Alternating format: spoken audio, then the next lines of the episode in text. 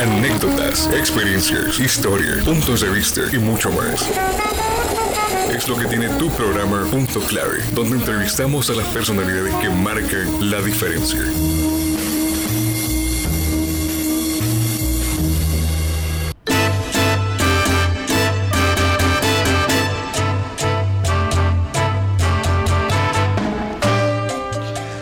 Hola, bienvenidos a su programa Punto Clave. Les saluda Carlos Alvarenga. En esta ocasión nos acompaña un invitado muy especial, como todos los programas de Punto Clave. En esta oportunidad tenemos el placer de tener como invitada a Wendy Murillo, licenciada en microbiología con un doctorado en ciencias médicas con orientación en virología clínica, con más de 15 publicaciones científicas en varias revistas científicas de alto impacto y acreditada con el premio de investigación científica. Pero eh, tenemos mucho que, hablar eh, de la doctora Wendy, pero eso es lo que nos permite más o menos hablar un poco de ella. Bienvenida doctora Wendy Murillo a este su programa Punto Clave. Muchísimas gracias por la invitación. Un placer estar aquí con usted, Carlos, y con toda la comunidad universitaria y con todos aquellos que vayan a escuchar este, un poquito, ¿verdad?, de, esta trayectoria en microbiología, en virología y de temas muy importantes para la sociedad. Así es, temas muy importantes que eh, pues me parecen eh, relevantes eh, por el tema de lo que significa. Y uno de esos temas, ya que lo mencionábamos eh, antes de, hablar sobre esta entrevista, es sobre el VIH, la resistencia y la epidemiología molecular. Entonces, no sé si nos puede ahondar un poquito más sobre estos dos temas eh, tan importantes sobre la resistencia y su epidemiología molecular. Sí, ok. Este, cuando hablamos de resistencia del VIH nos referimos a las personas que están positivas por este virus, que es el virus de inmunodeficiencia humana, y que están en tratamiento y que tienen alguna falla a este tratamiento. Eh, una de las condiciones eh, para la salud pública que es importante analizar en las personas VIH positivas y que están en tratamiento es evaluar cómo están ellos respondiendo a esa terapia. Nosotros, el grupo de virología, desde eh, el 2004 venimos trabajando en evaluar estos procesos de resistencia porque se evalúan de diferentes maneras. Cómo están las personas que nunca han recibido tratamiento y se preguntarán por qué. Porque también a ellos se les pueden transmitir cepas de VIH que ya son resistentes. Entonces hay que ver cómo se tratan estas personas. Es decir, que también el tema de la resistencia no tiene que ver tanto con recibir tratamiento, sino que es, es algo mucho más complejo que eso. Exactamente, es una condición propia del virus. ¿Verdad? El virus cambia, porque recuerde que lo que estamos haciendo con el tratamiento es tratar de disminuir al máximo la concentración de virus que la persona tiene. No, no lo podemos decir eliminar, porque el virus no se puede eliminar, ¿verdad? Hoy en día no hay un tratamiento que lo elimine. Y eso que ha, eh, que ha salido en, algunas noticias sobre la eliminación del virus en algunos pacientes, ¿e, ¿es, es cierto eso o cómo funciona esto? Sí, son muy poquitos contados las, las personas que se han curado si lo podemos llamar de esa manera, que han logrado eliminar el virus, pero de los millones de personas que se han infectado, ¿verdad? Que yo creo que ya estamos llegando a los 90 millones de personas a nivel mundial que se han infectado. Este, yo creo que podemos contarlos con los dedos de una sola mano, ¿verdad? Y esto es porque han recibido eh, tratamientos muy específicos, ¿verdad? Por ejemplo, una persona tuvo un trasplante de médula ósea, eh, pero entonces pensaríamos nosotros, ¿por qué no le trasplantamos a todas estas personas médula ósea? Probablemente él tenía alguna condición específica que favoreció ¿verdad? A esto. Entonces, no es, como le digo, hoy en día no tenemos una cura, no hay una eliminación total del virus todavía. Entonces, el virus lo que hace es eso, es que cambia para evitar el efecto del tratamiento. Entonces, eh, a medida que, hay personas que pueden infectarse con cepas ya resistentes, otras que a medida que están tomando el tratamiento, el virus adquiere más cambios que lo hacen más resistente todavía. ¿Y por qué tenemos que evaluarlos? Porque hay que cambiarle los tratamientos, ¿verdad? Hay que buscarles mejores opciones que puedan disminuir la carga viral. Entonces, a eso nos referimos cuando hablamos de resistencia del VIH a los tratamientos. Y ya en esto de epidemiología molecular, estamos hablando ya el tema de las moléculas que tiene el virus. Exactamente. y en este caso, doctora, hay unos em, eh, nuevos eh, fórmulas que se están diciendo. Uno es CRISPR. Que, me, ah, que es como modificación genética y estamos viendo mucho eso también con la creación de las vacunas eh, que se crearon actualmente para la pandemia del COVID-19. Esto ¿Cómo va relacionado también con el VIH? Bueno, entonces la epidemiología molecular del VIH es analizar cuáles son las cepas de virus circulantes en la población. El virus de VIH tiene, hay dos tipos, VIH1 y VIH2. Y de ahí se diversifica en subtipos, en grupos. Es un virus muy cambiante. Es un virus, es un virus ARN y los virus ARN que tienen material genético de ARN tienen la característica que producen errores en sus procesos de replicación, entonces cambian, ¿verdad? Entonces, por y lo hace más difícil también, me imagino, para, para, para atacarlos, ¿no? Exactamente. Por ejemplo, si nos vamos a VIH1 y VIH2, ambos producen la enfermedad que nosotros conocemos como SIDA. Pero VIH1 lo hace más rápido que VIH2. VIH1 es el que tenemos distribuido a nivel mundial. VIH2 está más restringido a África. Mm. ¿Verdad? Por el hecho de que él hace, se replica más lento, hace como más lento todos los procesos. Pero al final los dos son siempre VIH, siempre van a terminar en la enfermedad. Entonces, ¿por qué tenemos que estudiar eso también? Porque hay que ver esos cambios que se producen en esos diferentes grupos, en esos diferentes subtipos, cómo van a afectar a la población. Claro, entonces estamos hablando de estas posibilidades de, la genética para tener, tomar en cuenta eso. Y en el, y en el caso de las vacunas, eh, bueno, se utilizó mucho en esos tiempos eh, duros de la pandemia se utilizó mucho este tema de, de modificación genética, se hablaron muchos de esos procesos ¿Qué aplicativos es lo que ya se había utilizado con el VIH que se utilizaron, digamos, eh, con lo de las nuevas vacunas y que ahora se van a utilizar, eh, me imagino, con, las, con los nuevos virus, me imagino, del VIH en este caso también? Bueno, déjeme decirle, Carlos, que una cosa importante de VIH, del estudio de VIH, es que mucho de lo que hoy sabemos de genética, de replicación, de patogenia y de inmunidad viral, lo sabemos por VIH porque se han hecho grandes estudios. De hecho, muchos de los principios eh, básicos de las vacunas de hoy en día se saben por los estudios en vacunas para VIH. Desafortunadamente, como le digo, no se ha logrado encontrar una vacuna efectiva que pueda este, prevenir la infección o al menos retrasar la enfermedad como lo hemos como lo hemos conseguido con COVID, ¿verdad? Este que sí nos siempre nos infectamos, pero ya no tenemos enfermedad grave. Eso no se ha podido lograr con VIH. Es un virus tan variable, tan cambiante, tan complejo, ¿verdad?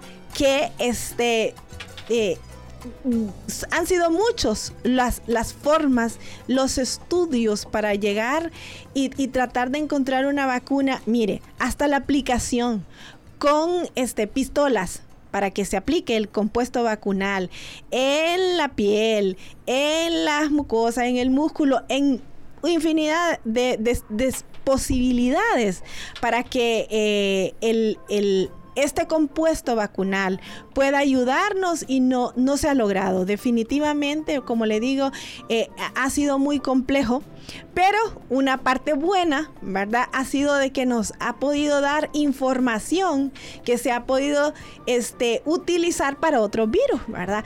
Créame que se ha probado el estudio de vacunas ARN para VIH como se hizo con COVID. Lo que pasa es que con COVID sí funcionó, con VIH no ha funcionado, ¿verdad? Eh, la, la patogenia del virus, o sea, la forma en cómo el virus entra, establece la infección, eh, también es compleja porque él como que se esconde en nuestro organismo, ¿verdad? Y eso no ha permitido entonces que, que, que podamos nosotros la comunidad científica, ¿verdad? Encontrar una solución a este, a este gran problema de salud mundial. Sí, y bueno, en otros temas eh, también tenemos la consideración de unas patologías muy, eh, o virus, podríamos decir, muy de nuestra región. Eh, hablamos de los arbovirus, en este caso el dengue, el chikungunya, el Zika y la fiebre amarilla. Bueno, la fiebre amarilla tan famosa para, para, para un espacio del, del, siglo pasado, ¿verdad? Mientras la construcción del, del, canal de Panamá. Y en este caso los arbovirus, ¿qué, qué, qué condicionantes eh, tenemos? Porque ahorita recientemente se aprobó una vacuna por la OMS del dengue. Entonces, es llamativo eh, en este caso. No sé si nos puede brindar más información sobre este aspecto. Sí, este... Estamos tocando temas muy importantes para, para la sociedad hondureña, ¿verdad?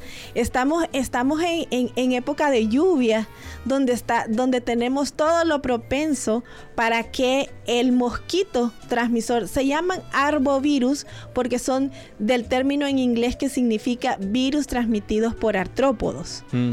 Entonces, todos estos virus que usted mencionó son transmitidos por mosquitos y específicamente por mosquitos del género Aedes, los cuatro tenemos todas las condiciones para que este, eh, el mosquito circule en nuestras comunidades y para que si hay virus ellos se puedan infectar y sigan propagando cada uno de estos virus. Bueno, eh, empecemos hablando por, por, el dengue, ¿verdad? Que usted eh, mencionó. El dengue lo tenemos desde hace mucho tiempo en nuestro, en nuestro país, ¿verdad? Antes hablábamos de que era un virus estacional, lo teníamos por épocas, ahora prácticamente lo tenemos casi todo el año, pero sin embargo se recrudiza la enfermedad cuando tenemos las épocas lluviosas, ¿verdad? En donde el mosquito sobrevive más. ¿Por qué hablamos de cortar los, los matorrales, los montes? Porque en una gotita, en una chapa, en una tapadera de una botella, ahí puede crecer perfectamente el mosquito. ¿Verdad?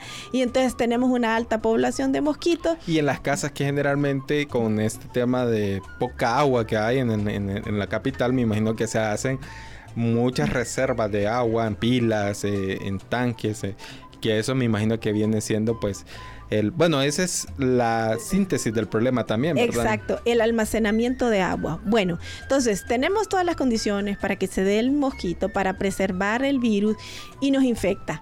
El dengue puede ser tan mortal como la COVID-19. ¿verdad? Eh, producir enfermedad grave. Este, ¿Qué es lo que hace el virus? El virus nos infecta y hace hace que se abran, cuando llega enfermedad grave, hace que se abran las venas y entonces por eso sangramos. ¿verdad? Uh -huh. Ese, eso es un proceso de, de diapédesis, se llama, en que, en que las venas se abren un poquito y entonces sangra. Y la gente y, que y, generalmente toma aspirina en ese momento y seguramente hace más proclive, más difícil la, la, ex, la, atención, ¿verdad? Exacto. Entonces, como es una enfermedad que puede conducir a la muerte y tenemos otra condición como hay cuatro virus de dengue, dengue 1, dengue 2, dengue 3 y dengue 4. O sea que en la vida nos ¿En podemos... dónde cabe el hemorrágico ahí? En todos. en todos. Todos pueden producir dengue grave, llevar a la muerte, ¿verdad? Dengue hemorrágico. ¿Qué es lo que sucede? Que el hecho de que nos infectemos más veces y, y, y eh, eh, una condición eh, de la enfermedad grave es que en la segunda infección podemos tener ser más propensos a enfermedad grave.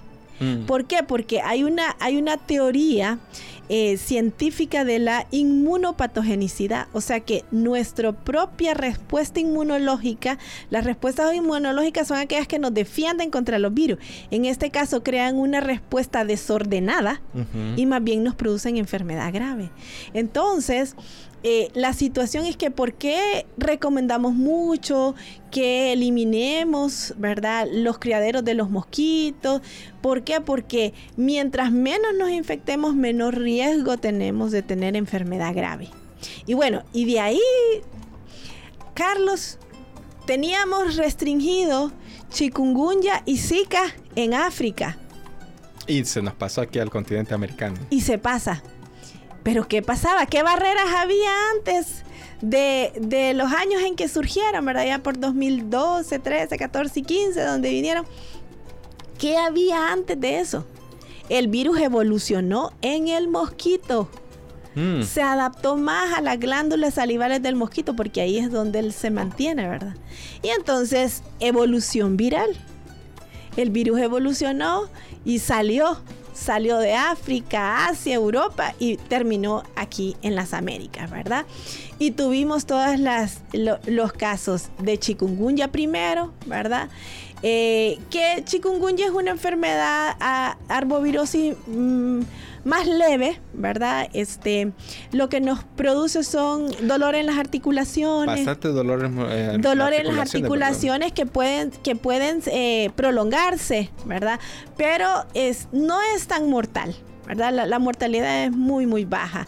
Pero luego entra Zika, que ya tiene complicaciones este eh, para las embarazadas para las embarazadas con los con los con los, bebés verdad que produce eh, hidrocefalia eh, hidrocefalia. y, y, hay y hay varias complicaciones neurológicas verdad entonces hablamos de zika gestacional en donde puede haber diferentes daños cerebrales y, y, y, motores y retraso en el crecimiento del bebé pero también tenemos el síndrome de Guillain-Barré, que también, ¿verdad? Sí, sí. Las es, personas... es muy potente, ¿no? Que, y, hay gente que se ha contaminado en hospitales del Guillain-Barré. Exactamente. Es que hay varias condiciones que pueden conducir a Guillain-Barré, pero eh, el Zika favorece, ¿verdad? Entonces, luego nos enfrentamos, después de tener solo dengue, ahora a dos arbovirus más. Y ahora estamos con el potencial de fiebre amarilla. Fiebre amarilla no es endémico en nuestro país. Pero la fiebre amarilla en este caso, cuando uno viaja al continente, eh, pues más al sur en este caso, eh, a partir de Panamá, es que eh, se tiene que uno que vacunar con la fiebre amarilla. Esa vacuna dura o cómo funciona Sí, la vacuna es, eh, cuando empezamos a usar la vacuna se hablaba que tenía una protección de 10 años. Se siguieron haciendo las evaluaciones después de años y, la vacuna tiene una duración prácticamente de por vida, ¿verdad? las respuestas inmunológicas que producen previenen y tienen una buena memoria para activarse cuando después de 15, 20 años nos, nos podamos enfrentar al virus y, se van a activar. A menos que no se evolucione también, como hemos hablado, ¿verdad? también a menos que cambie también, ¿verdad? Pero estos virus son un poco más estables en los procesos evolutivos, ¿verdad? Pero si hay algo importante, Carlos, que nos debe llamar la atención. ¿Qué pasa? ¿Qué barrera, otra vez, qué barrera existe? Que eh, el virus está de Panamá para abajo, América del Sur. Pero ¿qué pasa con Costa Rica? Nicaragua, El Salvador, tenemos todas las condiciones para tener fiebre amarilla, porque le digo, es el mismo mosquito que lo transmite. Claro. Y no tenemos, ¿verdad? O sea, solo si vamos allá nos podemos infectar, pero ¿qué pasa? ¿Por qué no lo traemos? Es una pregunta que todavía no se ha podido contestar. Se cree que podemos nosotros... Eh, recuerde que, este virus vino de África también, ¿verdad? Eh, entró vía el Caribe, se cree que nuestra población se infectó con la conquista, ¿verdad? Em, y que podemos tener algo nosotros ahí en la genética que se fue transmitiendo de generación a generación que, que, nos, previene el hecho de que no nos infectemos. Sí, porque hay estudios realmente también de, que existen poblaciones en el Perú que tienen pues las mismas condicionantes genéticas que poblaciones en Japón, ¿verdad? Y no es de algo tan reciente, sino son poblaciones que ya estaban antes de la, de la conquista, son precolombinos. Entonces, eh, hablamos de esto, entonces quiere decir que hay algunas condicionantes genéticas que tal vez eh, han limitado su proceso, ¿verdad? Porque, eh, y eso en el caso de, de, de ciertos virus, ¿no? Sí, exacto. O sea, cuando hablamos de, infecciones y enfermedades virales, tenemos que, reconocer que no solo el virus tiene sus propios factores, que nosotros como hospederos de esos virus también tenemos condiciones que nos pueden favorecer o predisponer para enfermedad grave o no, o definitivamente no infectarnos, ¿verdad? Claro. Entonces, eh, eh, eso es lo, fascinante del mundo de la virología, ¿verdad? El que, de, eh, de que muchas posibilidades y muchas opciones pueden suceder, ¿verdad? Bueno, ahora hablemos de uno de los, pues, el virus más famosos, creo, del planeta y, y lo seguirá haciendo por mucho tiempo, que es el COVID-19 y eh, pues hablar un poco sobre, bueno, una, etapa en donde trabajamos los dos juntos en, el desarrollo de, recuerdo de, videos eh, promocionales eh, para, evitar el contagio del COVID. Em, y eso fue con la creación de ese, ese comité, el comité COVID, ¿verdad? Entonces, em, ¿cuáles son las características del COVID y por qué ahora ya no representa la amenaza? Que en su momento eh, lo fue. Bueno, este... Eh, los, virus que, producen la COVID-19, que son los coronavirus, ¿verdad? Eh, existían desde mucho antes. ¿verdad? Nosotros teníamos coronavirus estacionales que es, difícil nombrarlos porque están nombrados por letras y números, ¿verdad? Entonces teníamos cuatro virus estacionales que producían resfriados comunes y luego teníamos el SARS 1, ahora el SARS-CoV-1, ¿verdad? Que producía eh, síndrome respiratorio severo, eh, que en su momento estuvo un poco restringido en Asia, en, eso, en esos países, ¿verdad? Fueron pocos los, los casos y se que activaban bastantes protocolos, recuerdo yo antes sobre ese tema. Sí, este, y luego tuvimos el MERS, que también estuvo más restringido al Medio Oriente, que también es una enfermedad respiratoria. Bueno, ¿qué sucede eh, con estos virus? Eh, estos virus son originarios de animales, o sea, hicieron un salto de especie. Mm.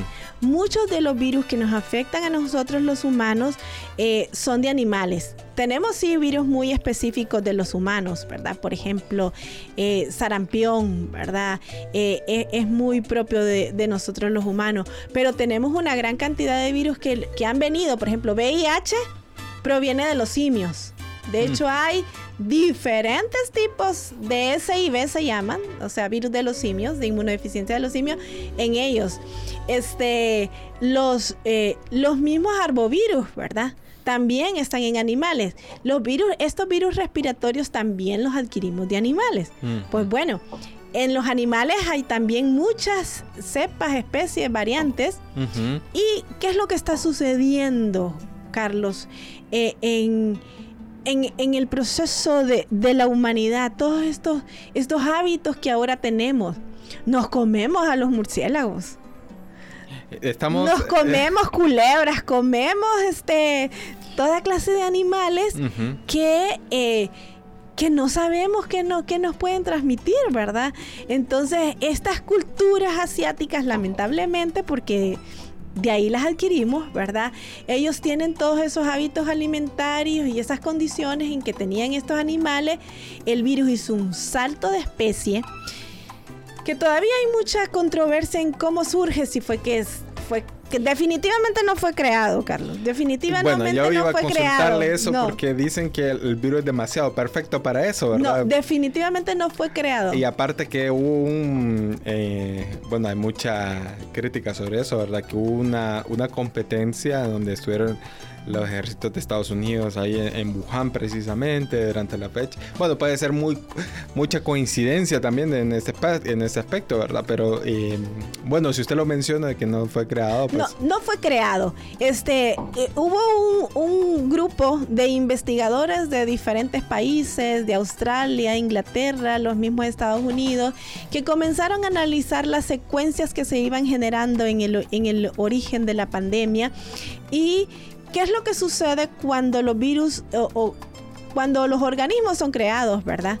Tienen secuencias conservadas que no van a cambiar porque si hubiera sido creado para un arma biológica, este, no hubiéramos tenido todos estos cambios que tenemos. Además, hubiéramos tenido algo con que curarlo, ¿verdad? Mm. Ahora, sí se cree que el virus pudo haber estado en el laboratorio en Wuhan, ¿verdad? Eh, eh, eh, y salido de ahí. Ahí sí, ese sí pudo haber sido un accidente de laboratorio, ¿verdad? Que ellos Uno, ya... de los- uno de los accidentes de laboratorio más caros del mundo. Exacto, que, que sí lo tenían, que sí lo conocían y que, que infectó porque la forma de transmisión e- es, es, es bastante fácil de que lo adquiramos y salió con alguien y se, ahí se extendió en, en, en, en la población. Eso sí puede ser cierto. ¿Verdad? Eso sí puede ser unas teorías de cómo se expandió, pero que se creó no.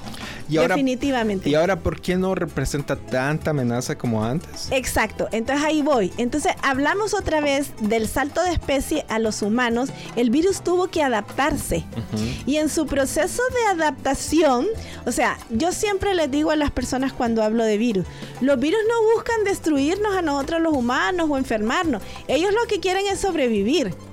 Y buscan las células, porque son intracelulares obligados, donde van a poder ellos sobrevivir. Entonces, claro, se encontraron con las respuestas inmunológicas, con algunos tratamientos. Entonces ellos empiezan a cambiar para evadir. Y como estaban en un proceso de evolución, este, empezaron a cambiar hasta adaptarse. ¿Qué ha pasado? Mire, empezamos con cepas alfa, beta, gamma y hoy estamos con Omicron. ¿Y qué ha pasado con Omicron? Se ha estabilizado. ¿Qué significa?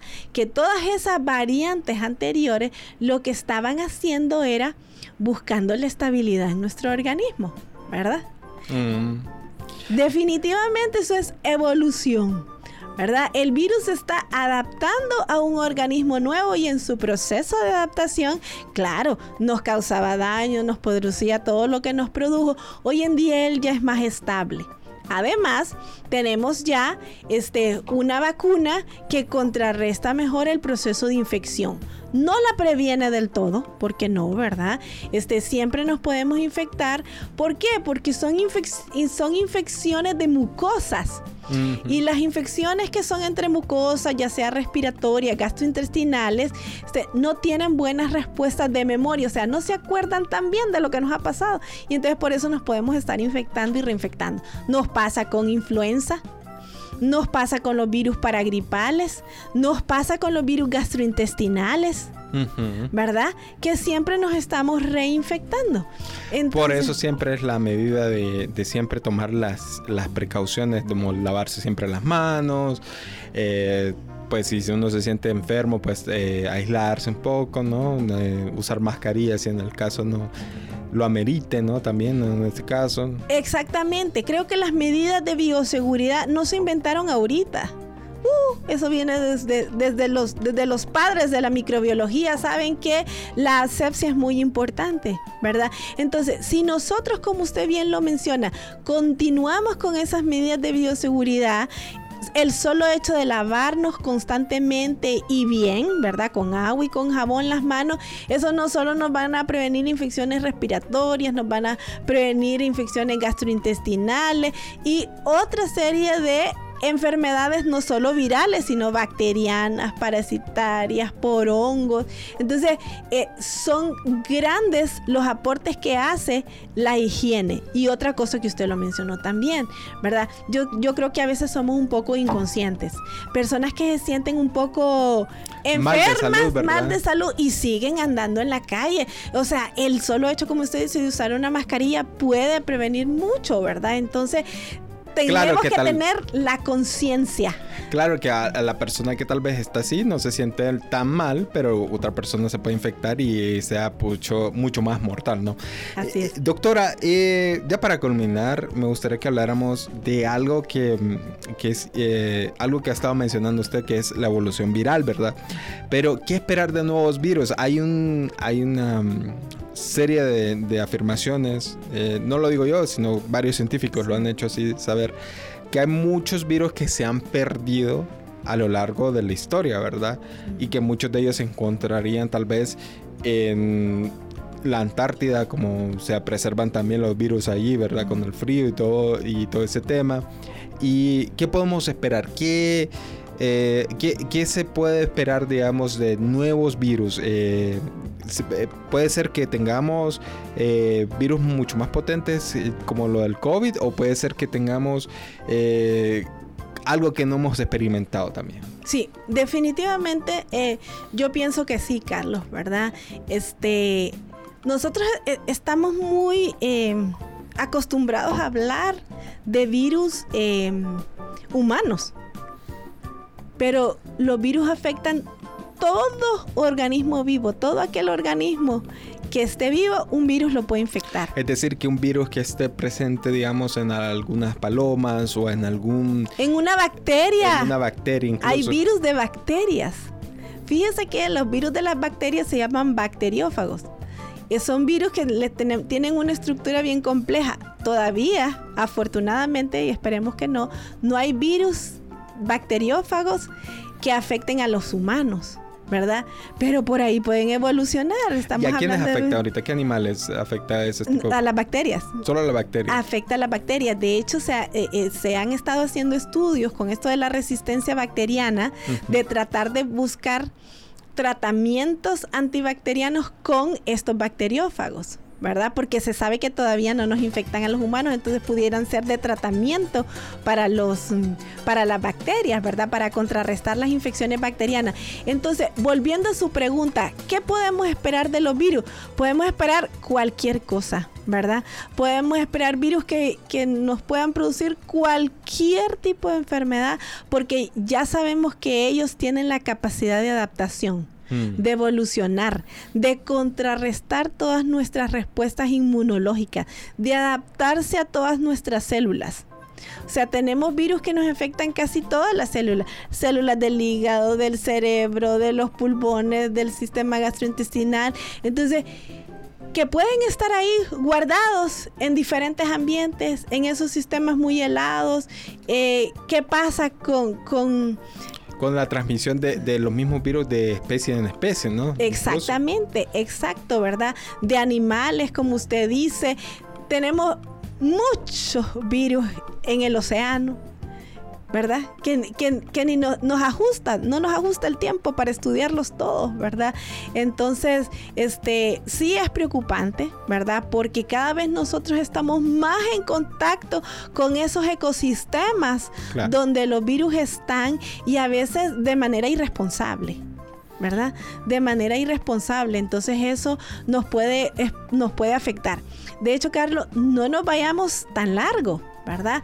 Tenemos ahí en África virus mortales todavía ahí restringidos a esa zona. Ya vimos cómo salió, ya hablamos cómo salió chikungunya y zika de África que estuvieron por años ahí.